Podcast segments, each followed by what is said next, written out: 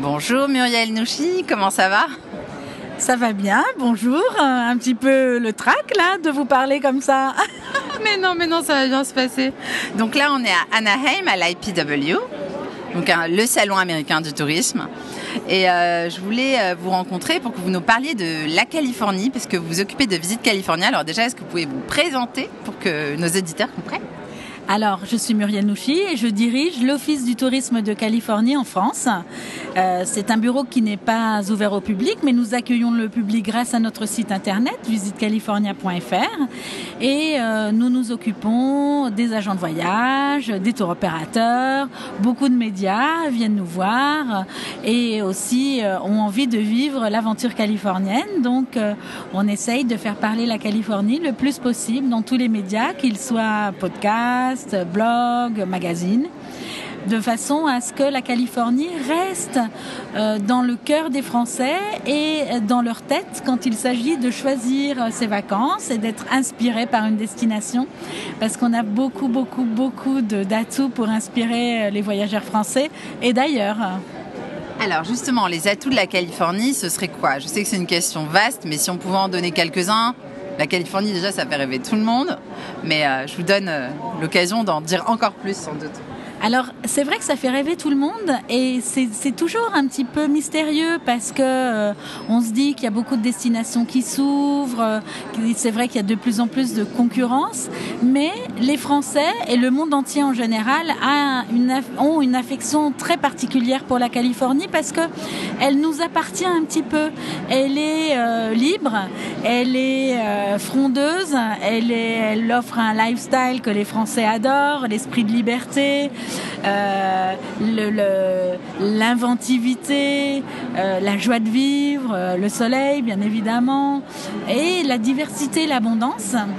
Et c'est pour ça que, à travers les séries, à travers la musique, à travers le cinéma, à travers la littérature, chacun d'entre nous a un bout de Californie dans la tête, dans le cœur, et veut se confronter à la, à la réalité et ben c'est addictif.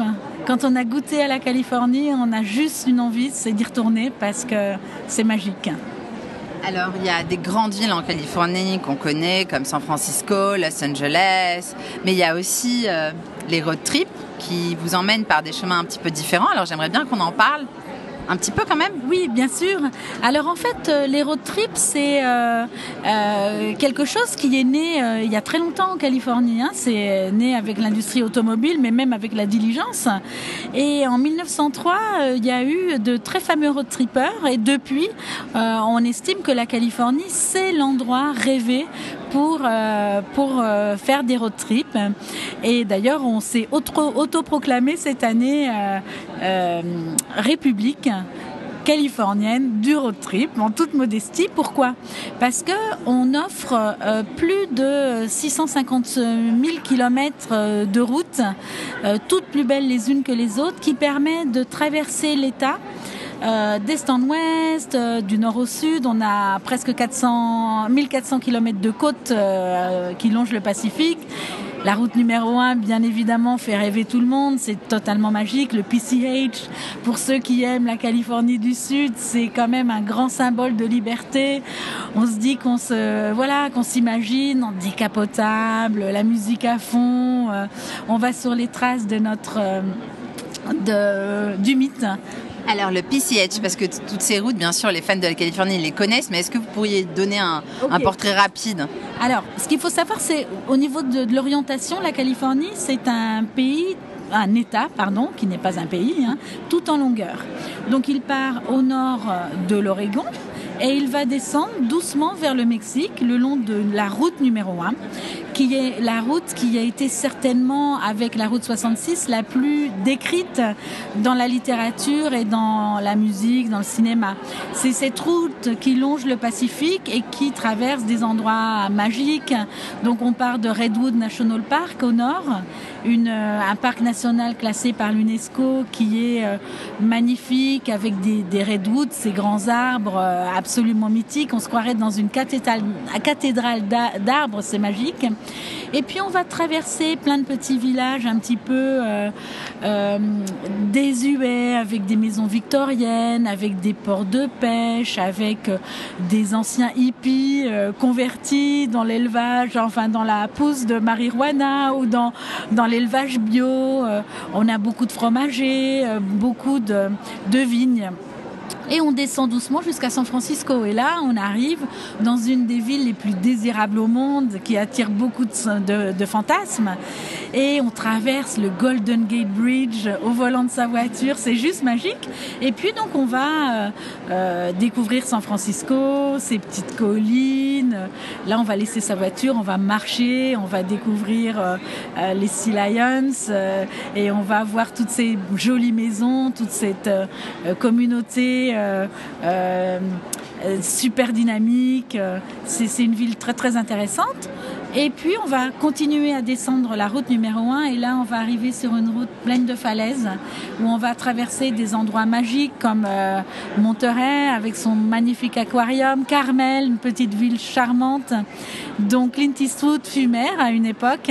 C'est une ville euh, sublime avec des jolies petites maisons, des beaux hôtels. Euh, euh, c'est très quaint, comme on dit, un peu vintage. Vraiment, on est transporté au 19e siècle. Et on va descendre sur Big Sur, qui je crois est quand même assez connu. Euh, et là, c'est magique. On est face à l'océan. On n'a besoin de rien, juste un verre de chardonnay. On regarde le soleil se coucher. Et on se dit, bon, ben, on va reprendre la route et on va descendre et on va rencontrer des villes comme San Luis Obispo, Pismo Beach. Et dans un rayon de peu de kilomètres, on va trouver une diversité et des trésors cachés. Et puis on va trouver des choses étranges, un château par exemple, comme le Hearst Castle, euh, qui est un château un peu baroque, qui a été construit au début du XXe siècle par Monsieur Hearst et euh, qui témoigne, à mon avis, du rêve américain. C'est-à-dire que Monsieur Hearst, bon, il était déjà né avec un peu d'argent quand même en poche parce que son, papa était un magnat du pétrole. Et euh, ses parents l'emmenaient en Europe. Il adorait les châteaux, il adorait l'architecture et l'art européen. Il adorait les tapisseries. Et lui, son rêve, c'était de se faire construire un château. Et c'est cette folie née de la tête de, de, ce personnage. Ça a duré 30 ans. Euh, il a employé la première femme euh, architecte euh, qui fut d'ailleurs euh, étudiante aux Beaux-Arts à Paris. Et euh, il est allé chercher euh, plein de trucs en Europe, il les a ramenés et ça en fait une pièce incroyable qui est le témoignage de ce que le rêve américain peut être, que le rêve, on le réalise en fait. Et puis après, on va descendre donc la route numéro 1, on va arriver à Santa Barbara, qui est donc la Riviera américaine. Pourquoi on l'appelle la Riviera américaine? Parce que ceux qui aiment la Méditerranée, ceux qui aiment la Côte d'Azur ne seront pas dépaysés. On a des palmiers, on a de magnifiques maisons, on a une montagne derrière avec des lumières sublimes. Et là, sur Santa Barbara, on va pouvoir soit aller voir des baleines, soit aller dans l'arrière-pays, euh, découvrir les vignobles. D'ailleurs, j'ai oublié d'en parler euh, euh, quand on était à San Francisco. Bien sûr, c'est là où on trouve Napa et, Sonoma, hein, avec de magnifiques vignobles, de magnifiques vins. Et on va aller retrouver ces magnifiques vins également tout le long de la, la route numéro 1 et notamment à Santa Inès. Et là, euh, on va avoir pareil des petits villages étonnants. Il y a un petit village qui s'appelle Solvang et c'est un village danois. Oui, j'ai discuté avec eux tout à l'heure. C'est complètement dingue cette Mais c'est improbable. Alors c'est vrai qu'on est en Californie, on se dit bon, on va pas aller visiter un, villa un village danois, mais si, parce que là, on va se retrouver dans un endroit qui était envahi par les Danois. Euh, c'était un promoteur immobilier, donc il a ramené sous le soleil californien tous ces pauvres Danois qui meurent de froid la plupart du temps. Et alors, on a encore des enseignes, Mortensen, Jacobsen, il y a beaucoup de boulangeries euh, danoises, enfin, c'est vraiment incroyable. Et puis, à l'opposé, on va avoir la petite ville de Santa Inés, c'est la ville cow-boy, il y a des rodéos, euh, il y a encore des cow-boys hein, en activité, beaucoup de gauchos, des gens qui venaient du Mexique pour, pour conduire les troupeaux, énormément d'agriculture, bref, rien qu'en ce petit périmètre avec des centaines de kilomètres où euh, rouler ou même faire du vélo, on a euh, un concentré de, diversité. Et après, on va descendre tranquillement, Malibu, bien évidemment, et on va arriver à LA. Et là, à LA, cette mégapole qui fait peur aux Français, est en fait tellement facilement abordable quand on prend le temps. Et quand on se dit que là, ben justement, la route, le road trip, il est même dans cette ville de Los Angeles.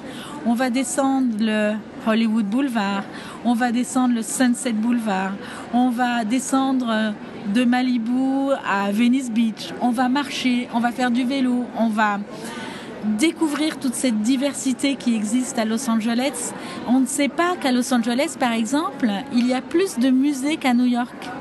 C'est un aspect de cette ville qui est inconnu. On pourrait y passer cette nuit sans s'ennuyer une seule seconde. Et quand on commence à aimer Los Angeles, c'est pareil, on devient totalement fou de cette ville. Alors justement, comme vous disiez très justement, Los Angeles fait peur aux Français. Moi, ce que j'entends souvent, c'est qu'il n'y a pas de centre, on ne sait pas trop où aller.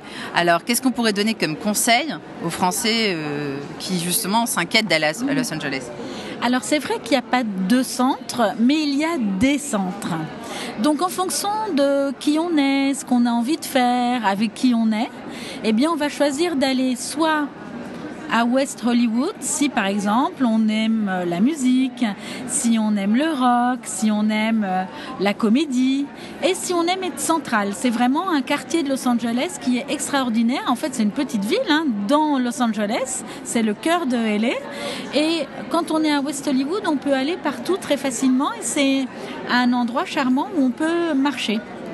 Si on aime euh, un petit peu plus la foule, si on aime euh, les musées, les hôtels où ça bouge, euh, la rando euh, dans les collines, on va choisir d'être à Hollywood. Parce que Hollywood c'est quand même le cinéma, c'est là où on va circuler pour voir le Chinese Theater, pour voir des premières, des avant-premières.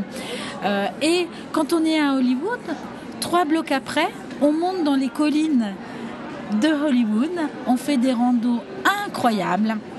Et on peut se retrouver au bout d'une heure de rando au milieu de rien sur les canyons.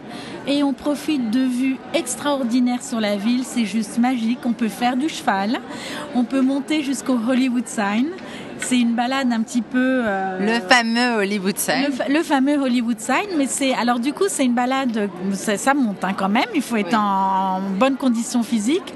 Mais quand on se retrouve après euh, une heure et demie, deux heures de rando, en fonction de dans quel état on est, derrière le Hollywood Sign et qu'on voit la ville à travers, je peux vous dire qu'on a envie de pleurer parce que là on est dans le film. C'est juste magique c'est important que vous parliez de ça parce qu'il y a peu de gens qui savent qu'on peut approcher les, Hollywood signs, donc les lettres de Hollywood. Tout à fait. On peut le faire. Euh, alors ça se mérite, hein comme je disais, il faut marcher. Mais c'est une expérience extraordinaire et ça c'est une expérience qui demande un petit peu de temps. Euh, surtout à LA, il faut prendre son temps. Euh, quand on se retrouve, euh, bon, je reviens à West Hollywood, mais quand on se retrouve à Melrose, par exemple, qui est une petite, une grande artère avec beaucoup de boutiques, des on a envie de tout acheter, on a envie de tout voir, on a envie de boire un café, et là, ben, on va se retrouver à côté d'une star incognito. C'est, juste euh, incroyable. Alors, si on est un petit peu plus euh, calme ou si on a envie vraiment d'être dans le cœur euh, cinéma, ben on va être à Beverly Hills. Et là, on va profiter des hôtels de luxe, on va euh, être assis à côté de producteurs. Il y a beaucoup de Français à Beverly Hills. A une énorme industrie euh, liée euh, entre la France et, et Los Angeles au niveau du cinéma. Et là, on va être dans un tout petit village, un petit quartier où on va pouvoir marcher. Donc ça, c'est bien, par exemple, pour les gens qui ont envie d'être dans des hôtels un petit peu mythiques comme le euh, Four Seasons, le Wilshire, euh, là où on dit que Pretty Woman a été tourné, ce qui n'est pas tout à fait vrai, ou alors au Beverly Hills Hotel où Marilyn a vécu un petit peu. Et là, on est vraiment dans la quintessence du cinéma, de l'industrie du cinéma, tout en étant loin de la ville. C'est très calme, c'est vraiment magnifique, c'est super vert. Et euh, autrement, on peut choisir d'aller dans le downtown. Alors le downtown, c'est carrément un autre quartier. Avant, c'était le quartier euh, financier. Et il y avait très peu de, il y avait très peu de gens qui y habitaient. Il y avait un petit peu des gangs, etc. Et depuis, ça a totalement changé. C'est devenu un quartier branché, avec des immeubles art déco absolument sublimes. Pour ceux qui aiment l'architecture, art déco, c'est superbe. Il y a un public euh, market où on mange pour 10 dollars des spécialités venues de toute la Californie. Je reparlerai de la nourriture parce que c'est quand même très très important un petit peu plus tard. Et on peut découvrir le Financial District, le Art District, des nouveaux hôtels qui viennent s'ouvrir, des hôtels où on peut faire la fête, des rooftops extraordinaires. Le quartier chinois, le quartier japonais, le quartier coréen, c'est infini. Et après, on peut aller sur la plage si on a envie, si on est en famille, qu'on termine son road trip, qu'on est un peu fatigué, qu'on a envie de se poser. Mais ben, on choisira d'aller à Santa Monica, profiter des boutiques, des rues piétonnes, de la plage. On fera du vélo. Donc voilà comment il faut appréhender Los Angeles par quartier, en fonction de ses envies. Moi, mes recommandations, ça serait quand même de choisir des hôtels où on peut marcher autour. Parce qu'il n'y a rien de pire que de choisir un hôtel où il n'y a rien autour. Et là, du coup, on n'est pas dans le film. Et on, se dit, bah, du coup, il n'y a rien à faire à aller. Donc, n'hésitez pas euh, euh, à, à venir sur notre site internet. Tout est bien expliqué ou à nous appeler. Il n'y a pas de souci, on donne tous les conseils. Alors tout à l'heure, vous parliez des musées, vous disiez que c'était vraiment la ville où il y avait le il y avait plus de musées que New York. Est-ce que vous pouvez donner quelques musées qui sont vraiment symboliques et peut-être pas très connus euh, pour les Français? Alors, on va commencer par le plus connu, c'est le Getty, euh, ah parce que c'est très important. Les, les, Français sont parmi la première clientèle du musée Getty. Nous, on adore la culture. Donc, ce qu'il faut savoir, c'est que beaucoup de musées à Los Angeles sont gratuits. Donc, ça, c'est très important. Le Getty, par exemple, est gratuit. Euh, alors, j'ai donné mes chouchous? Oui. Enfin bon. Il y en a tellement, je les ai pas tous faits malheureusement. Donc moi je conseillerais le Getty. En plus la vue du Getty est juste sublime. C'est une vue sur toute la ville absolument somptueuse. Les jardins sont incroyables. Donc... Et tout ça c'est gratuit. Et ça c'est gratuit. C'est gratuit. Ensuite, euh, moi je conseillerais d'aller au downtown pour voir des musées, notamment le Walt Disney Concert Hall, qui est donc euh, l'opéra hein, de Los Angeles. Ça se visite, c'est gratuit, il y a des audio guides et ce bâtiment a été construit par Frank Gehry. Et il est, euh, il est absolument superbe. Juste à côté, il y a le Broad. Et le musée du Broad, c'est un musée d'art contemporain, gratuit, mais il faut s'inscrire avant parce qu'il a un succès de fou. Et c'est euh, un promoteur immobilier, Monsieur Broad, de Kaufman et Broad, sans faire de publicité, qui a décidé de faire une fondation et qui a offert euh, l'accès euh, au monde entier à ses collections privées. Et donc là, on a du Jeff Koons, on a du Andy Warhol, c'est très, c'est très contemporain. Le bâtiment est sublimissime, il faut vraiment y aller. Ensuite, on a le LACMA, qui est le musée d'art contemporain de Los Angeles. Celui-là, il est payant. Il est un peu austère, euh, mais très très intéressant. On a euh, un truc de fou, moi qui suis pas folle de voiture, mais les road trippers euh, le seront. C'est le Peterson Automotive Museum à côté du LACMA. Et c'est une ode à la voiture américaine depuis la diligence. Et on monte dans un musée euh, avec des rampes comme ça euh, et on a des voitures américaines splendides. Et franchement, ça donne envie de prendre la route. C'est juste magique. C'est sublime. Alors, il y a bien d'autres musées. Je peux pas parler de tous. Mais ce qu'il faut savoir quand même, c'est qu'on va avoir deux musées euh, qui vont euh, créer un buzz extraordinaire, qui sont euh, le musée des Oscars, Motion Picture Museum, donc qui ouvre fin 2019 croyez-le ou pas, il n'y avait pas de musée dédié aux Oscars. C'est fou. Ouais, c'est fou. Et donc là, ça va ouvrir, ça va être juste grandiose. Fin novembre, il faut vraiment, fin novembre ou début décembre, il faudra vraiment être là pour voir ça. Et on a eu la grande joie l'année dernière d'apprendre que George Lucas, qui pourtant habite du côté de San Francisco, a choisi Los Angeles pour établir le George Lucas Museum, qui va être un musée dédié à toute son œuvre. Et donc ça, ça va être fantastique. C'est pour 2021-2022. Ça va être un, un truc amazing, comme on dit ici. C'est énorme. Bien sûr, j'ai oublié, suis-je bête, de parler des parcs d'attractions, des studios de cinéma. Quand on est à LA, on va chez Warner Bros Studio qui procure des, tours en français. Donc pour ceux qui ne sont pas très très familiers avec euh, euh, la langue anglaise, chez Warner Bros Studio Hollywood, ils vont pouvoir euh, faire réserver des tours en français. Alors il faut s'y prendre tôt. Là, tous les tours en français sont réservés pour cet été, mais ils vont en ajouter parce que c'est un succès fou et Universal Studios Hollywood. On y passe quand même pas mal de temps. C'est juste magique. C'est outre les visites de studio, c'est quand même un parc d'attractions où on a énormément d'attractions 3D. Là, ils viennent d'ouvrir euh, un tribute à Harry Potter. C'est juste magique. Les familles avec les enfants, bah, ils peuvent pas s'empêcher de faire ça. Ici, on est à Anaheim. Et Anaheim, donc à une petite heure de LA, on est chez Disney. On est au Disneyland Resort, le parc historique où Monsieur Disney a imaginé ses films son empire et c'est un endroit fabuleux qu'on a pu tester euh, hier soir. Mémorable. Hein, on a eu de la chance, c'était privatisé pour nous et on a pu essayer euh, l'attraction Star Wars. Qu'est-ce que vous en avez pensé? Moi j'ai eu l'impression de piloter dans l'espace, euh, c'est bluffant. J'ai discuté tout à l'heure avec des gens Disney, je leur ai dit mais j'avais l'impression de piloter vraiment, je pilotais vraiment. Ils m'ont dit mais oui oui, vous avez piloté. Non, c'était vraiment exceptionnel. J'ai beaucoup aimé personnellement. Donc ça c'est magique. Donc voilà, ma recommandation, Los Angeles, un minimum de 4 nuits. Euh, ne faites pas moins parce que vous n'allez pas profiter de la ville. Et euh, moi j'y viens tous les ans, donc j'ai de la chance parce que je travaille aussi un peu ici. Hein, et j'en ai besoin, je, je change de quartier. Donc en fait, je passe deux jours à West Hollywood, deux jours à Santa Monica ou Venice Beach, deux jours dans le downtown, deux jours à Beverly Hills. Donc ça me permet d'être dans des ambiances totalement différentes et de vivre des expériences différentes.